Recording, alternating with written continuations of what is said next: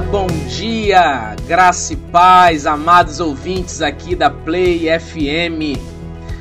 Queridos, nós chegamos ao último domingo que antecede ao Natal e nós estamos aqui celebrando o ano de 2020, um ano com muita dificuldade, um ano que marcou nossas vidas por conta da pandemia, da crise econômica e tantas outras dificuldades, mas nós chegamos até aqui. Se você está aqui comigo nessa manhã, isso já é um motivo de glorificar ao nome do Senhor Jesus. E nós estamos aqui para mais um Escola Bíblica no Ar, o programa que busca trazer aperfeiçoamento ao corpo de Cristo pela palavra de Deus. Nosso intuito aqui, queridos ouvintes, queridos irmãos, é aprendermos um pouco mais da palavra do Senhor um pouco mais da história da igreja, o surgimento da igreja cristã. E para isso nós temos usado o livro de Atos dos Apóstolos. E hoje nós vamos falar em cima do capítulo de número 12. Eu quero orar com você nesse momento, mas já vá preparando a sua Bíblia, seu caderninho de anotações, sua caneta. Procure um lugar confortável para você se assentar e vamos falar com Deus. Pai querido e amado, te louvamos, Senhor. Privilégio para nós estarmos aqui mais uma vez, falando da tua palavra, pregando o teu evangelho, ensinando a tua palavra, Senhor. E para isso te pedimos a capacitação necessária, a graça necessária, ó Deus, para que a tua palavra seja comunicada de forma clara, objetiva e abençoadora que cada ouvinte, Senhor, desse programa ou mesmo desse podcast possa receber a presença do Senhor de forma de forma plena, Senhor, de forma total.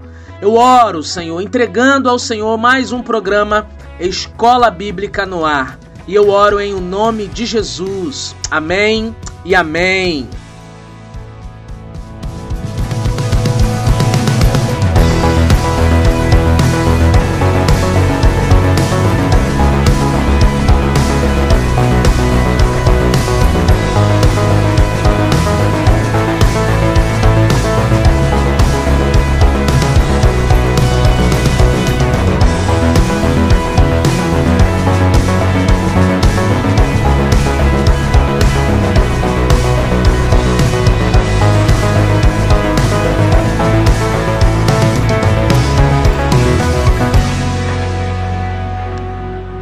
Sem mais delongas, vamos passar o texto de Atos, capítulo 12.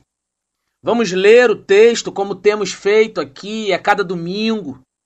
Hoje, dia 20 de dezembro de 2020, e nós estamos aqui para aprender, para ouvir, para dividir a palavra do Senhor. Então, eu vou fazer a leitura de todo o capítulo 12 e aí eu venho pontuando, trazendo alguns pormenores daquilo que Deus já tem falado ao meu coração. E eu espero que Ele possa abençoar a tua vida de forma abundante, de forma plena. Espero que você já tenha pego a sua Bíblia, aberto a sua Bíblia no livro de Atos, capítulo 12. Também já pegou o seu caderno, já separou a sua agenda, um bloquinho de anotações, ou já abriu o bloco de nota no seu computador, notebook ou mesmo no seu celular.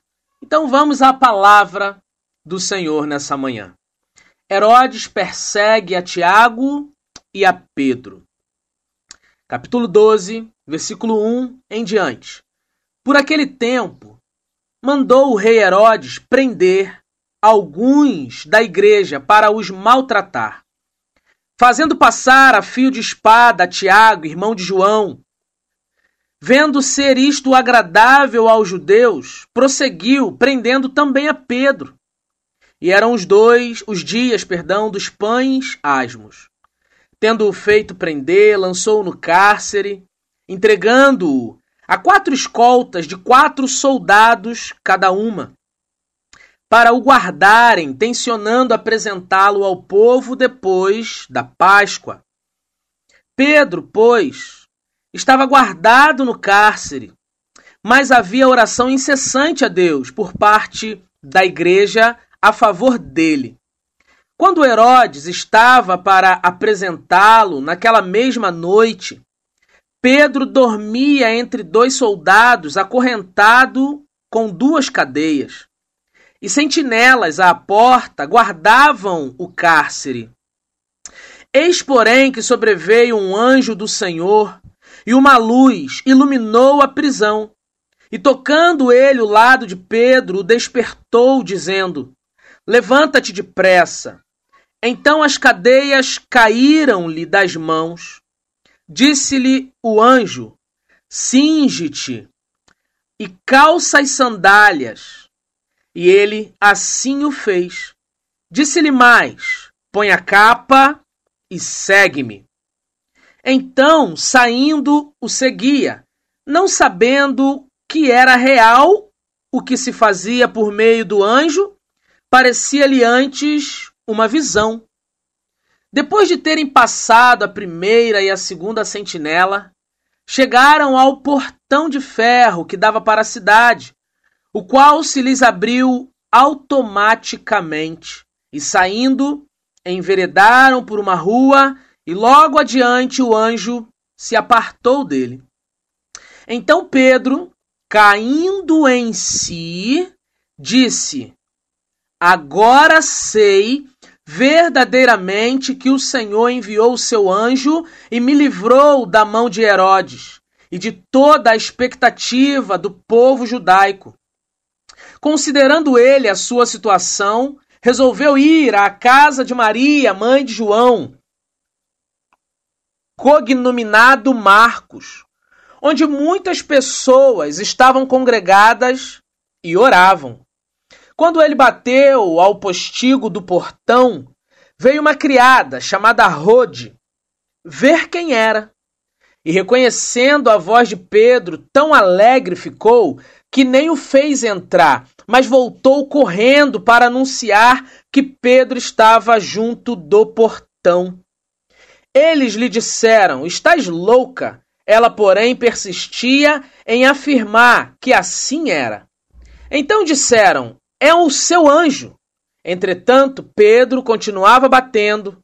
Então elas abriram, eles abriram e viram-no e ficaram atônitos. Ele, porém, fazendo-lhes sinal com a mão para que se calassem, contou-lhes como o Senhor o tirara da prisão e acrescentou: Anunciai isto a Tiago e aos irmãos. E saindo, retirou-se para o outro lado. Sendo já dia, houve não pouco alvoroço entre os soldados sobre o que teria acontecido a Pedro. Herodes, tendo-o procurado e não o achando, submetendo as sentinelas a inquérito, ordenou que fossem justificadas. E descendo da Judéia para Cesareia, Herodes passou ali algum tempo. Ora, havia séria divergência entre Herodes e os habitantes de Tiro e de Sidom Porém, estes, de comum acordo, se apresentaram a ele, e depois de alcançar o favor de Blasto, camarista do rei, pediram reconciliação, porque a sua terra se abastecia do país do rei. Em dia designado, Herodes, vestido de traje real, assentado no trono, dirigiu-lhes a palavra, e o povo clamava: É voz de um Deus e não de homem. No mesmo instante, um anjo do Senhor feriu, por ele não haver dado glória a Deus, e comido de vermes, expirou. Entretanto, a palavra do Senhor crescia e se multiplicava.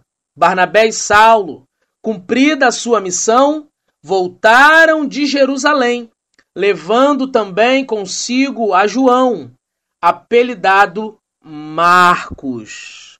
Amém. Que Deus abençoe a leitura da sua palavra. O livro de Atos dos Apóstolos é o livro histórico do Novo Testamento. É o que narra, traz a narrativa do surgimento da igreja. E a cada domingo, aqui pela manhã, aqui na Rádio Play FM, com o programa Escola Bíblica no Ar, Dentro do tema História da Igreja, nós temos desenvolvido um capítulo do livro de Atos dos Apóstolos. e também separado um ou mais versículo como um versículo chave. O versículo chave de hoje é o versículo 11, que diz assim: Então Pedro, caindo em si, disse: Agora sei verdadeiramente que o Senhor enviou o seu anjo e me livrou da mão de Herodes e de toda a expectativa do povo judaico. Agora sei verdadeiramente que o Senhor enviou o seu anjo e me livrou da mão de Herodes e de toda a expectativa do povo judaico. Minha, minha intenção, meu desejo, intenção do meu coração, desejo do meu coração através daqui do programa Escola Bíblica no Ar e através dos né, do esboço aqui do livro de Atos dos Apóstolos, é trazer a clareza de compreensão aos nossos corações do que é a história da igreja e de como a igreja do século 21, a igreja de hoje, precisa se alinhar a essa igreja, se alinhar a essa história. É necessário que todo crente, todo cristão, todo servo do Senhor conheça a sua história para não repetir os mesmos erros e para poder ter os exemplos que o Senhor mesmo entregou à sua igreja como ponto de partida, como base de, de, de doutrina, né? a doutrina dos apóstolos. Hoje nós vamos falar sobre martírio, prisão e milagres. Martírio, prisão e milagres. Seguindo aqui na busca do conhecimento, né? do desenvolvimento da igreja primitiva, chegamos ao capítulo 12. Depois de algumas quebras de preconceitos, depois de quebrarmos alguns paradigmas com, com os capítulos 10 e o, o capítulo 11, agora nós vamos encontrar o segundo martírio cristão. E aonde foi o primeiro martírio cristão? Foi o apedrejamento de Estevão, lá no capítulo de número 7. O capítulo de número 7 narrou uh, o martírio do primeiro cristão, ou o primeiro martírio da história. Nós vimos ali Estevão sendo apedrejado até a morte e o jovem Saulo lá consentindo naquela morte. Agora, uma outra morte, Tiago, o irmão mais novo de João, ele é morto ao fio da espada. Isso aconteceu, isso se deu por ordem de Herodes, né? que seguiu prendendo e capturando ali alguns cristãos. Era o propósito de Herodes prender cristão, frear o crescimento da igreja, parar com o desenvolvimento da igreja. Como seria possível a igreja continuar crescendo agora que não um, mas dois dos seus líderes haviam morrido? Como lidar com esse momento de dor, de luto, de sofrimento? Será que a igreja iria sobreviver? Né? Será que os propósitos da igreja iriam perpetuar, continuar? Né? Como lidar com esse momento? Como, como, como interceder? Como orar? Como se manter firme e posicionado diante da sua missão? Como, como manter o seu propósito ali firme? Se alguns dos seus líderes foram mortos e outros presos. Veremos também o relato da morte de Herodes, né? E o resultado da missão de Paulo e Barnabé, né? Qual foi o resultado dessa missão? Então, esse é o contexto aqui do capítulo de número 12. Nós temos aí um martírio, né? Prisão. Nós temos também a morte de, de um líder, é, digamos, jude, judeu, né? Ou um líder romano, melhor assim dizer. E, e nós temos aí um contexto bem amplo do que é o desenvolvimento da igreja em meio a tudo isso. Primeiro ponto que nós temos aqui é a morte de Tiago e a prisão de Pedro, né? A morte de Tiago, Tiago, irmão de João, filhos de Zebedeu, foi morto ao fio da espada aí por ordem de Herodes, né? E a prisão de Pedro que estava junto ali com Tiago. O momento aqui é de crescimento, né? De quebra de preconceitos, de alcançar os corações dos gentios com a palavra, com a pregação da palavra de Deus. Precisamos lembrar que isso é o que está acontecendo. O momento da igreja é esse. A igreja estava avançando e, de repente, uma notícia bombástica, uma notícia de morte, de assassinato, cai sobre a igreja. Tiago, irmão de João, foi morto por ordem de Herodes. Está lá no versículo 1 e 2. Diz assim: Por aquele tempo, mandou o rei Herodes prender alguns da igreja para os maltratar. Esse era o propósito de Herodes. E esse Herodes aqui já é o segundo da linhagem, né? Foram quatro Herodes, quatro reis nessa, nessa linhagem aqui. Esse aqui é o segundo. O primeiro foi o que é, prendeu Jesus, né? E esse aqui já é o segundo Herodes, o segundo rei, né? E, e aparentemente aqui a, a morte agradou até aos inimigos dos judeus. Né? O versículo 2 diz: Fazendo passar o fio de espada a Tiago, irmão de João, vendo ser isso agradável aos judeus, uma vez que Herodes era romano, até os seus inimigos, os judeus, ficaram felizes com a aquilo que ele mandou fazer na vida de Tiago.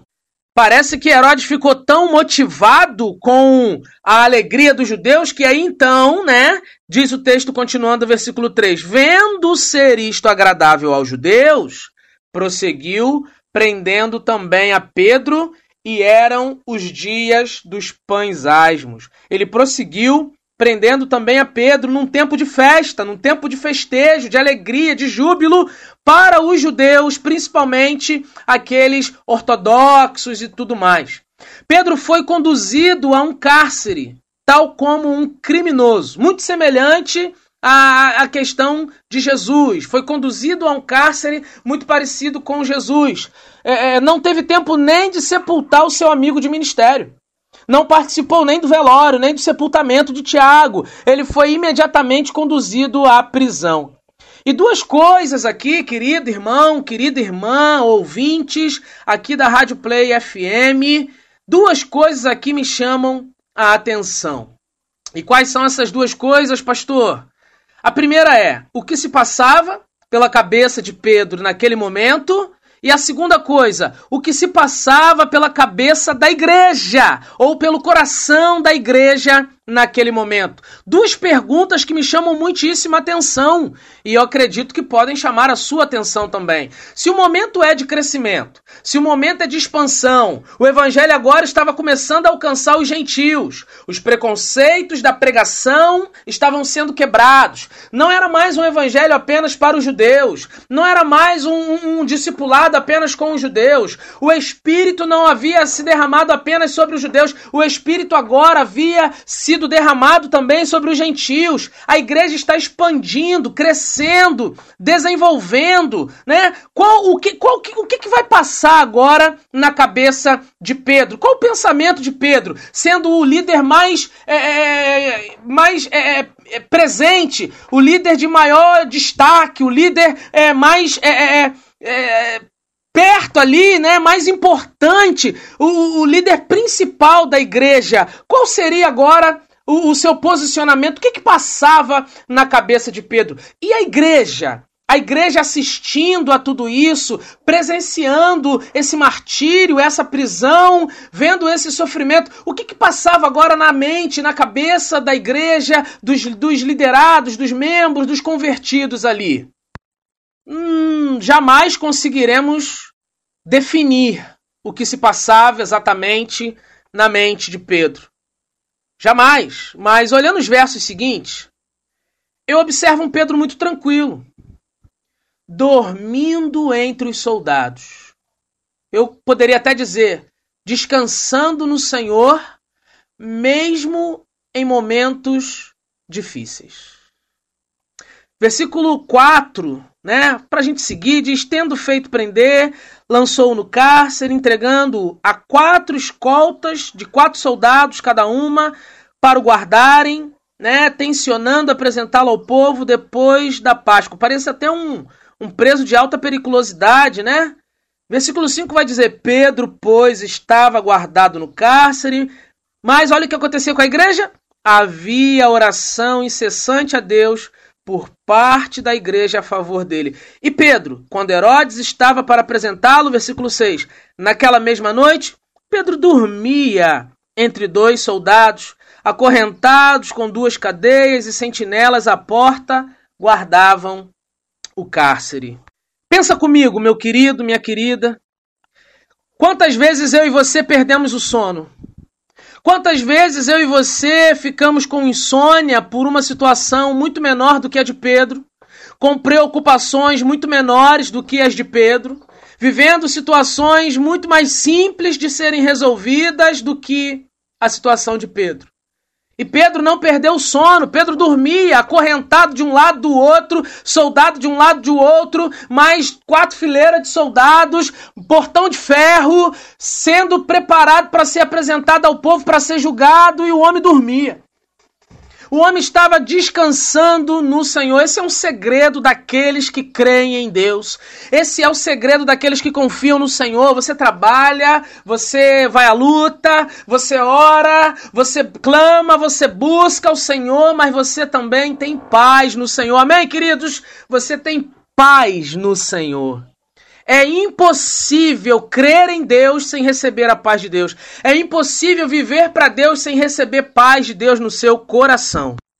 A atitude de Pedro revela essa paz que ele tinha e que eu e você também precisamos buscar no Senhor. A palavra do Senhor vai dizer: Deixo-vos a paz, a minha paz vos dou. Não vou lá dou como o mundo a dá. A paz que nós precisamos é a paz que vem do próprio Deus. Ele é o príncipe da paz. O profeta revela-se a Jesus, fala de Jesus, de Cristo, como o príncipe da paz. E só quem é o príncipe da paz pode ministrar paz no nosso coração. Amém? Pedro, muito tranquilo, dormindo, né?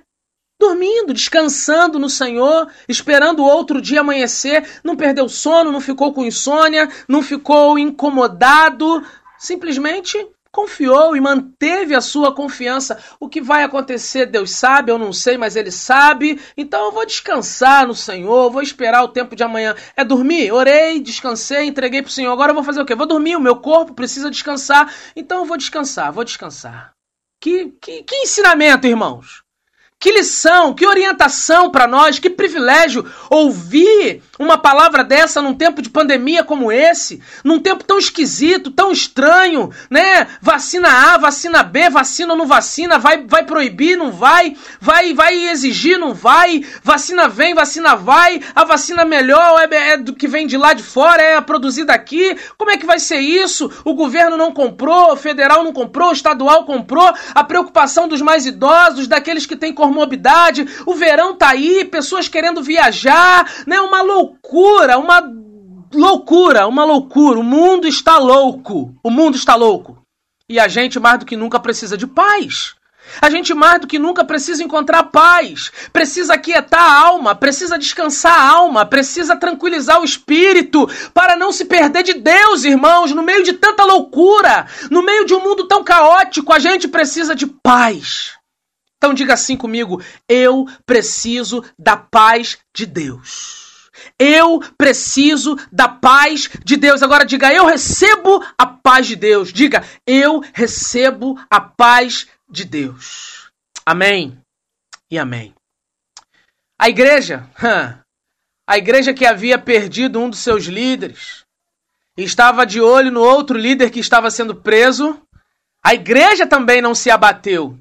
A igreja também perseverou, a igreja também manteve o seu posicionamento. Nós já lemos aí no versículo 5. Havia oração incessante, havia um clamor contínuo, havia uma busca contínua pela presença do Senhor. O líder foi preso, mas a igreja não estava aprisionada, a igreja era uma igreja livre para buscar ao Senhor. Aleluia. Eu lamento tanto, irmãos, quando uma igreja não vive sem o seu líder. Eu lamento tanto, irmãos, quando uma igreja não sabe o que fazer se o líder não está presente. Eu lamento tanto, irmãos, que a igreja não aprenda a desenvolver a sua fé sem, sem, sem estar na presença do seu líder. Significa dizer duas coisas: que o líder não está fazendo o papel dele direito, não está trabalhando direito, não está orientando a igreja direito. E segundo, a igreja não está nem aí para a orientação do seu líder. A igreja não está nem aí para o discipulado que o seu líder oferece. A igreja não está nem aí para a palavra que é pregada. A igreja não vive o discipulado. A igreja não mantém a chama acesa. Ela precisa que o líder vá lá e taca fogo, ele mesmo. Isso desgasta. Taca fogo na lenha dos outros, irmãos. Ele taca fogo na lenha dele para manter a sua fogueira acesa. E quem se aproximar se aquece com essa, com essa fogueira. A igreja se manteve em, em atividade. A igreja se manteve em movimento. A igreja cumpriu com seu papel. Ela se manteu, se manteve, perdão, orando, clamando, buscando ao Senhor. E isso, irmãos, é o que a igreja deste século precisa. O líder se ausentou. O líder precisou viajar, o líder precisou sair. A igreja continua porque ela sabe o que ela tem que fazer. Amém, queridos? A igreja sabe o que ela tem que fazer. É abrir a palavra, é trazer o ensinamento, o aconselhamento bíblico, é a oração pelos enfermos, é o clamor pelos doentes, é o clamor pela igreja, pelo país, pela nação, é a pregação verdadeira e genuína, é o louvor e a adoração ao Senhor, é ofertar e dizimar com alegria, é cumprir aquilo que a igreja foi chamada, ou para o qual a igreja foi chamada. Se você crê, dá um glória a Deus aí aonde você estiver e você não precisa nem estar em um ajuntamento de igreja. Basta você estar na presença do Senhor e entender que a palavra do Senhor está falando contigo nessa manhã. O que acontece a seguir talvez seja o cumprimento de Salmos 127, versículo 2. Você sabe o que está narrado em Salmos 127, versículo 2? Abra sua Bíblia aí, Salmos 127, versículo 2. Você achou aí? Salmo 127, versículo 2? Inútil vos será levantar de madrugada, repousar tarde, comer o pão que penosamente granjeastes, porque aos seus amados ele o dá enquanto dormem. Vou repetir. Inútil vos será levantar tarde ou cedo, né, de madrugada, repousar tarde, comer o pão que penosamente granjeaste, porque aos seus amados ele o dá enquanto dormem. A palavra do Senhor mostra que nós precisamos aprender a descansar no Senhor. É claro que ele não está isentando aqui a atividade de trabalho, ele não está aqui isentando o seu esforço. Ele está dizendo que, mesmo com o esforço, mesmo trabalhando, mesmo se dedicando, acordando cedo, dormindo tarde, a provisão vem do Senhor. O milagre vem do Senhor. Né? Pedro, enquanto ele dormia, lembra que ele dormia? Lembra que ele estava descansando a sua alma no Senhor, descansando entre os dois soldados? Ele não perdeu o sono, ele estava dormindo. Enquanto ele estava dormindo, o que, que acontece aqui? Ele vivencia os cuidados do Senhor sobre a sua vida. Ele experimenta um milagre. Milagre vindo do alto, milagre vindo do céu, algo maravilhoso, algo extraordinário. E se você descansa o coração no Senhor, você vai acordar cedo, vai trabalhar trabalhar, vai ter o seu dia produtivo, vai chegar tarde em casa ou o horário que for, mas quando você for dormir, você vai dormir em paz e enquanto você dorme, o seu coração, a sua mente, o seu espírito, Deus estará contemplando, tratando, libertando você, é, curando suas enfermidades, sejam elas físicas, psíquicas. O Senhor estará operando milagres, fazendo proezas, porque você aprendeu a descansar no Senhor. E tudo que você faz, você entrega aos cuidados dele. Aleluia! Pedro viveu, viveu literalmente o Salmo 127, versículo 2. Um milagre, um milagre estava prestes a acontecer.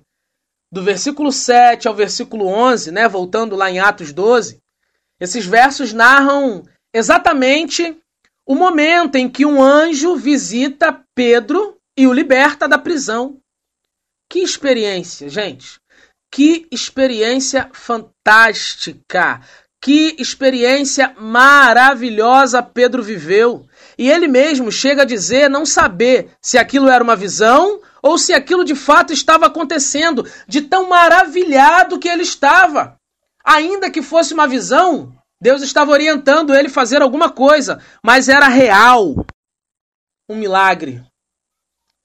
E muitos outros milagres ainda estão disponíveis para esse tempo. Deus ele não deixou de operar milagres. Deus ele não deixou de fazer milagres. Deus ele não deixou de trabalhar. Deus ele continua sendo Deus. Ele continua operando na nossa vida. Pedro vive algo fantástico. Pedro vive algo tremendo, algo fenomenal, algo fora de série. E somente após o anjo deixar e ele enveredar por uma rua sem a presença do anjo, foi que ele percebeu que aquilo que ele estava vivenciando era verdadeiramente um milagre do Senhor. Daí o versículo 11, que é o nosso versículo chave, né? Então Pedro, caindo em si, ele pôde dizer: Agora sei verdadeiramente que o Senhor enviou o seu anjo e me livrou da mão de Herodes e de toda a expectativa do povo judaico. Que fantástico! Que fantástico, irmãos! Né? Somente após o anjo o deixar é que ele entendeu que aquilo foi um milagre do Senhor. Muito maior do que o luto, muito maior do que a dor, muito maior do que qualquer prisão, queridos irmãos, é o Senhor Deus Todo-Poderoso em seus feitos, em suas proezas, em seus milagres. Quem vai lembrar do luto num momento como esse? Leve-me a mal, não, queridos. Todos nós iremos morrer um dia. Seja de Covid ou não, todos nós iremos morrer um dia. Seja de enfermidade ou de morte natural, todos nós iremos morrer um dia. Porém, a gente que entende o propósito de Deus na nossa vida, a gente não deve ter essa preocupação exacerbada com a morte. A nossa preocupação maior deve ser com a vida. Enquanto nós estamos vivos, o que estamos produzindo para o Senhor? Enquanto há fôlego de vida em nós, o que temos feito para Deus?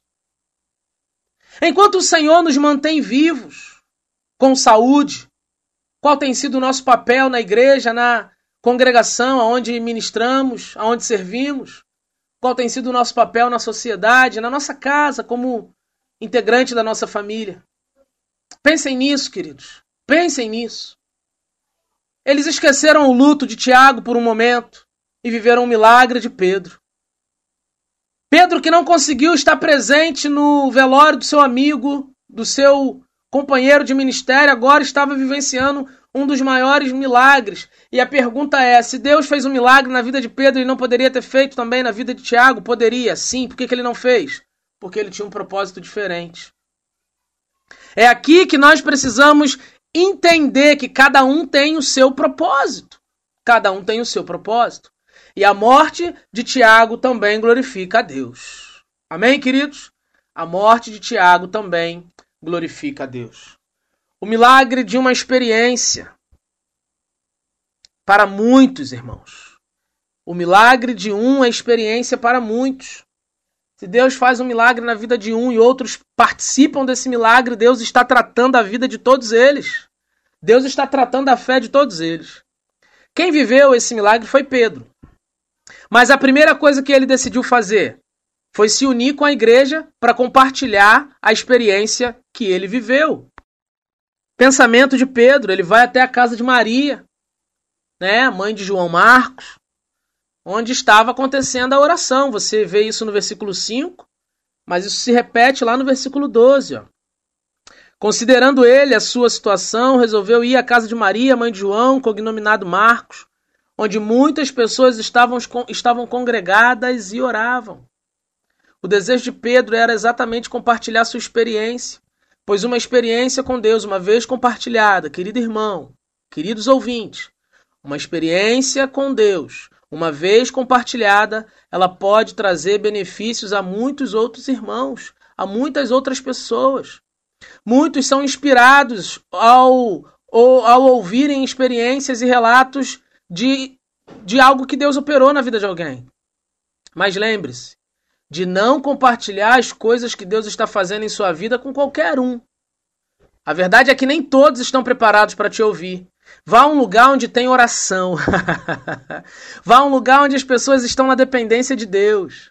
Não conte sua história no salão na roda de colegas do trabalho ou de colegas da faculdade. Não fale da sua vida para qualquer um, não exponha a sua vida no Facebook, não exponha a sua vida no Instagram, não exponha os seus sonhos, os seus projetos para qualquer um. Fale com Deus, vá a um lugar onde há dependência de Deus, onde há vida com Deus, onde há oração, né, onde há clamor. É isso que o texto está nos ensinando. Pedro poderia ter saído falando loucamente pela cidade, vivenciando milagres, de, de declarando o milagre que ele viveu, mas não.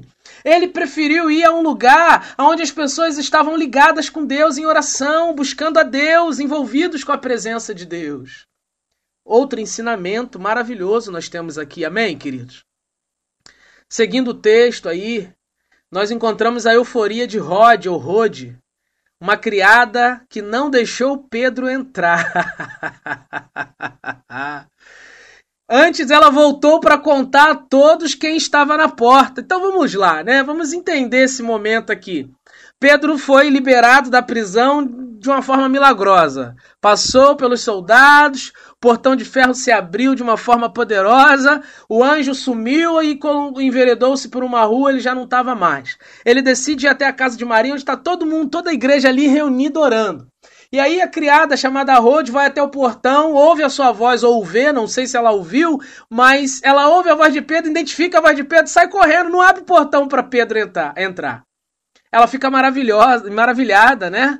É, ela sai correndo lá, né? E quando finalmente então fizeram entrar, ele pôde então compartilhar sua experiência com todos ali reunidos. E imediatamente, após pedir que avisassem aos outros líderes da igreja, ele então se retira para outro lugar. Veja a atitude de Pedro aqui e como isso fala conosco. A inquietação agora, ela vai tomar conta de Herodes, né? Herodes mandou punir os soldados que deixaram Pedro fugir.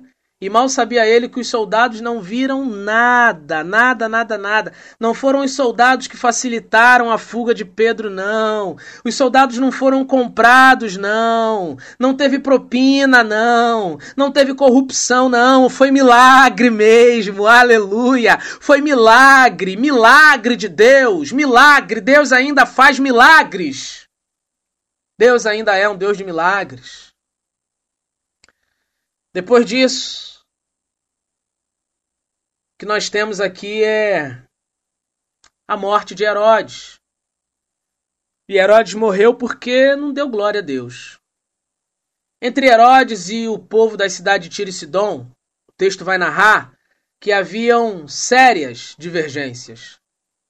Porém, é, estes decidiram pela reconciliação, pois suas terras se abasteciam né, do país do rei, das terras do rei.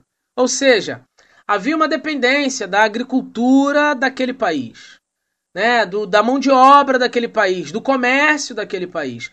Os povos de Tiro e Sidom resolveram aclamar por Herodes, uma vez que este havia liberado seu favor sobre eles, e declararam: é a voz de um Deus, não de homem.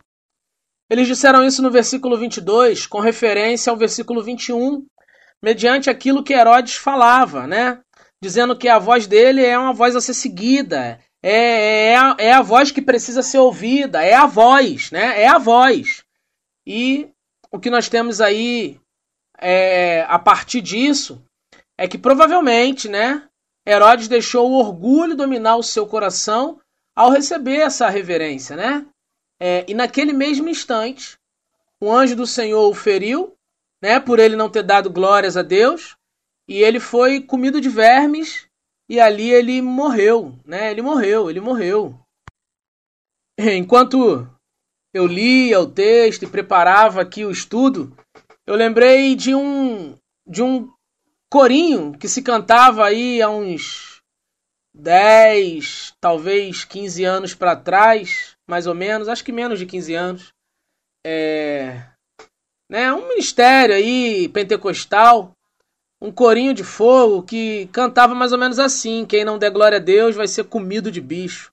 O corinho é bíblico, né? Na verdade é bíblico, é extremamente bíblico, porque nesse contexto aí, é... Herodes foi comido de verme, ele morreu assim. E por que, que ele morreu assim? Porque ele se orgulhou, né? O orgulho, a soberba encheu o seu coração, a vaidade encheu o seu coração mediante a lisonja, né? Olha, essa voz aí nem parece voz de homem, isso é voz de Deus. Aqui fica registrada mais uma lição para as nossas vidas. Mais uma lição. Um exemplo daquilo que não devemos fazer. Daquilo que não temos de fazer. O orgulho diante de um elogio. A exaltação pessoal e todos os tapinhas nas costas somente tendem a nos levar a um lugar de total narcisismo. Nós não somos nada. Tudo que temos vem do Senhor. Não há mérito algum em nós. Por isso devemos dar honras e glória ao nome do Senhor. Sempre, sempre. E sempre que o nome dele for mencionado a respeito da nossa vida, sempre que o nome dele for reverenciado a respeito da nossa vida, sempre que o nome do Senhor for ovacionado a respeito da nossa vida, nós devemos dar glória a Deus. Não somos estrelas, popstar, não somos celebridade, pastor não é celebridade, líder evangélico não é celebridade, não temos que buscar holofotes, não, somos servos e servas do Senhor, não podemos esquecer disso, não podemos correr o risco de sermos comido de bicho e morrer por não darmos glórias a quem é de direito. E somente o Senhor é digno de receber todo louvor, toda adoração, toda honra, toda glória. Amém, irmãos? E isso pelos séculos dos séculos, eternamente. A Ele toda honra, toda glória, todo louvor. Amém, queridos ouvintes da Rádio Play, daqui da Rádio Play FM. Eu espero que o Espírito Santo esteja falando ao teu coração. Amém? Já preparando para encerrar, chegamos ao último versículo aí, né? O versículo 25, que vai narrar Barnabé e Saulo retornando de Jerusalém após o cumprimento da sua missão, né? Alguém se habilitaria a dizer sobre qual missão o texto está se referindo? Alguém, alguém se lembra da aula de semana passada? Alguém consegue é, lembrar o que foi ministrado no, no, no, no, no Escola Bíblica no ar da semana passada? Para que possamos entender o fechamento do capítulo aí, precisamos retornar ao capítulo 11. Lá nos versículos de número 27 até o versículo de número 30. Podemos ler um pouquinho aí? Capítulo 11, dos versículos 27 até os versículos 30.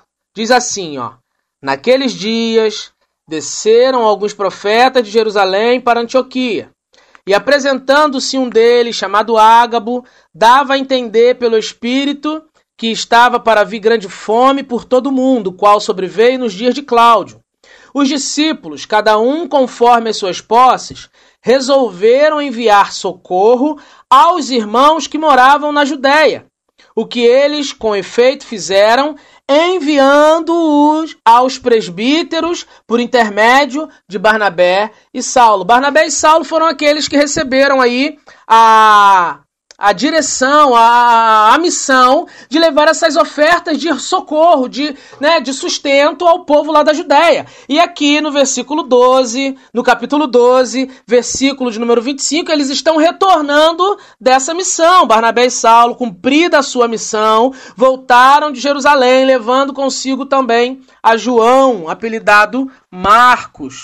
Agora você já pode dizer qual é essa missão. Se você quiser, Anote aí no versículo 25, faz aí uma chavezinha, um asterisco, coloca 11.27 a 30. Né, circula a palavra missão, ou né, coloca uma setinha, para você, né, uma interrogação, para você, quando lê novamente, você saber que essa missão está atrelada à missão de socorro, à missão de enviar um socorro para os irmãos da Judéia. E como é bom ser aquele que Deus usa para enviar socorro. Irmãos, eu sou pastor numa igreja pequena que não se mantém no mês, que tem dificuldade de se manter no mês.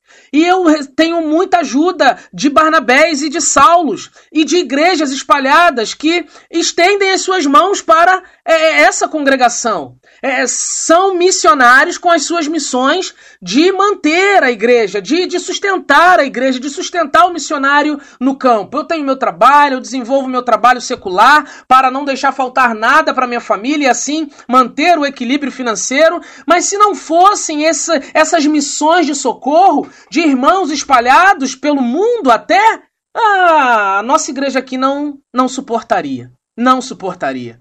E eu creio, irmãos, creio que Deus levanta essas pessoas com essa missão de serem agentes de socorro. Agentes de socorro. Isso é um milagre. Isso é maravilhoso. Paulo e Barnabé não voltam sozinhos.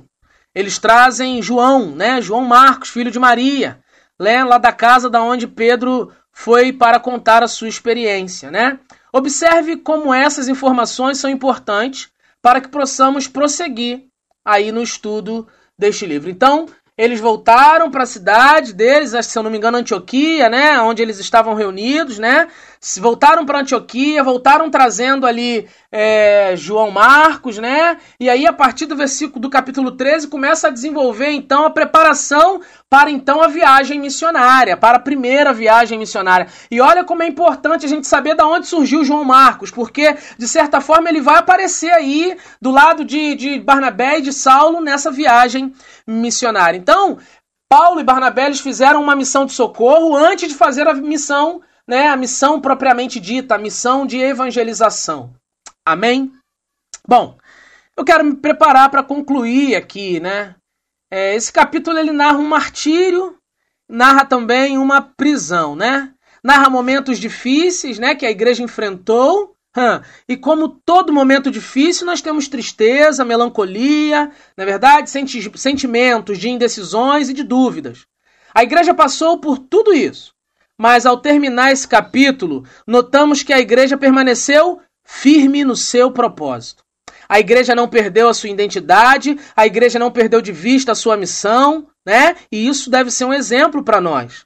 Nós precisamos permanecer firmes e constantes nos propósitos do Senhor.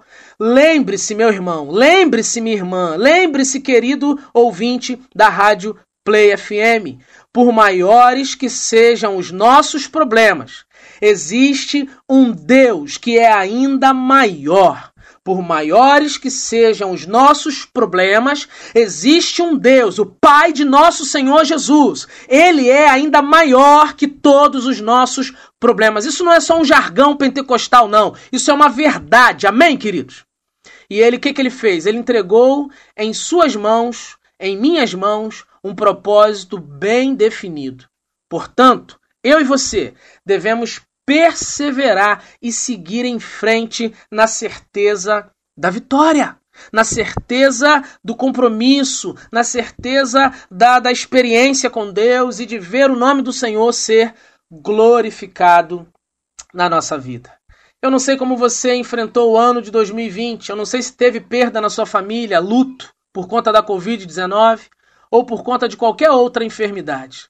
Eu não sei se você se sentiu aprisionado, né, prisioneiro por conta da quarentena, da reclusão social, da falta de ajuntamento, se bem que muitos não estão nem ligando, né, estão se aglomerando mesmo, fazendo as coisas que não deveriam fazer, mas enfim, eu não sei como foi o seu ano.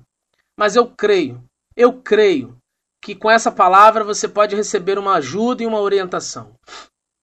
E viver diferente daqui para frente e fazer diferente daqui para frente, crendo no cuidado do Senhor.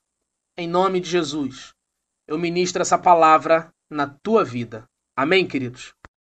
Glória a Deus. Louvado seja o nome do Senhor. Eu quero deixar aqui algumas perguntas para nossa para nossa reflexão. No lugar de Pedro, qual seria a sua reação ao ser preso logo após a morte de um colega de ministério.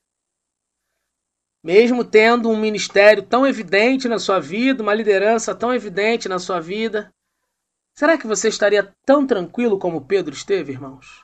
Será que nós agiríamos assim, tão tranquilo, dormiríamos tranquilamente, ou será que nós perderíamos o sono, ainda confiando no Senhor, né? Um ensinamento de Pedro para nós. Segundo, com quem devemos compartilhar as nossas experiências de vida? Pense nisso. Né? Com quem nós devemos compartilhar as nossas experiências de vida? Terceiro, como fazer para permitir que os tapinhas nas costas, abre aspas, fecha aspas, não nos consuma?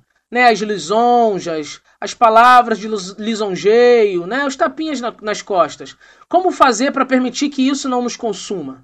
E quarto, você sabe qual é a sua missão? Você sabe qual é a sua missão? Essas são as quatro perguntas para as nossas, a nossa reflexão hoje. No lugar de Pedro, qual seria a nossa reação ao ser preso e ter um companheiro de ministério morto? Com quem devemos compartilhar nossas experiências de vida? Como fazer para permitir que os tapinhas nas costas não nos consumam? E será que nós sabemos qual é a nossa missão? Fique com essas palavras, com essa reflexão, pense, responda sobre isso e que Deus possa abençoar a sua vida de forma rica e abundante. Louvado seja o nome do Senhor Jesus.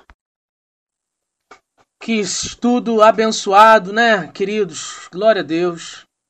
Irmãos, eu sou o pastor Reginaldo, pastor na Igreja Cristã Nova Vida, e caso você queira escrever para nós, use o e-mail icnv guarapari, tudo junto, Será um prazer responder o seu e-mail. Se você tiver alguma pergunta e caso queira que eu traga isso aqui no programa Escola Bíblica no Ar, a gente pode pensar sobre isso também, tá bom? Siga nossas redes aí, a rede da Igreja Cristã Nova Vida, né? É ICNV Guarapari, tanto no Facebook quanto no Instagram. E que Deus possa abençoar a sua vida rica e abundantemente.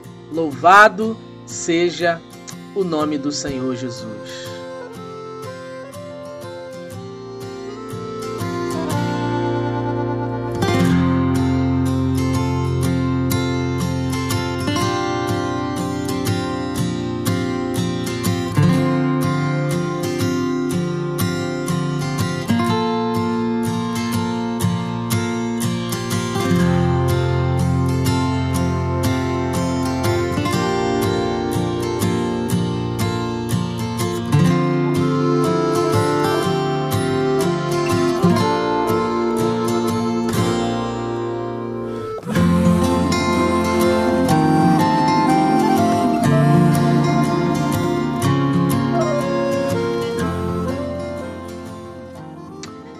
Quero aqui te desejar um feliz Natal.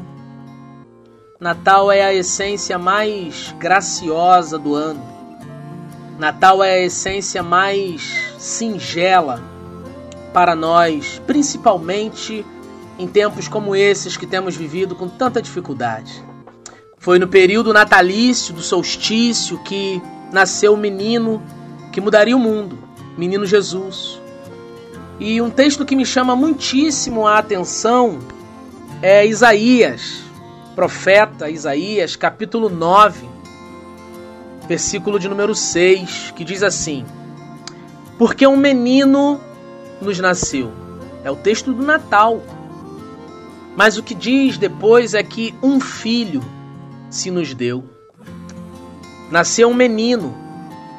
Mas quem foi para a cruz do Calvário. Quem morreu na cruz foi o Filho de Deus, ele que foi dado em nosso favor.